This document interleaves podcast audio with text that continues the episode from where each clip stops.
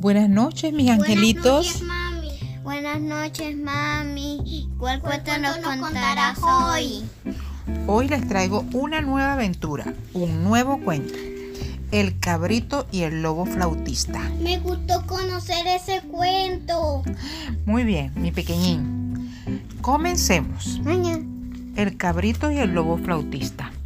Era una vez un cabrito muy listo, pero muy despistado, que siempre se andaba entreteniendo con todo. Solía quedarse rezagado por cualquier cosa. El simple vuelo de una mariposa le llamaba tanto la atención que terminaba alejándose del rebaño. Una tarde que el pastor decidió regresar a la granja, las ovejas y las cabras comenzaron a seguir sus pasos. Pero el cabritillo empezó a quedarse atrás, cada vez más y más, hasta que apenas podía ver al último de los animales del rebaño. Se había entretenido con la flauta del pastor que llevaba en la boca.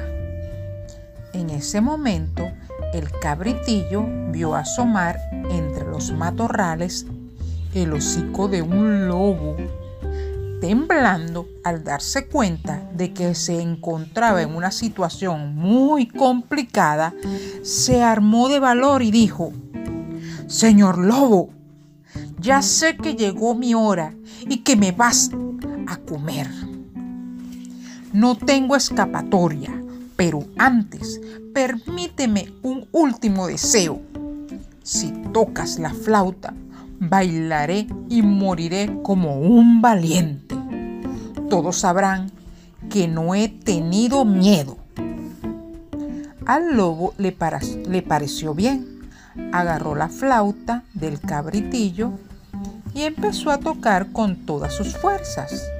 El cabritillo empezó a dar brincos y más brincos y casi al instante llegaron hasta allí los perros pastor que acompañaban al rebaño, atraídos por el ruido de la flauta.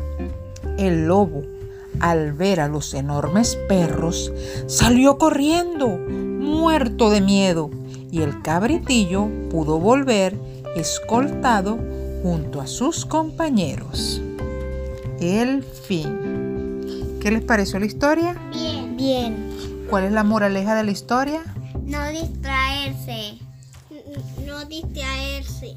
No distraerse y ser muy astuto ante cualquier enemigo para poder zafarse de él. Sí, y sobrevivir, ¿verdad? Sí, como el cabrito. Sí.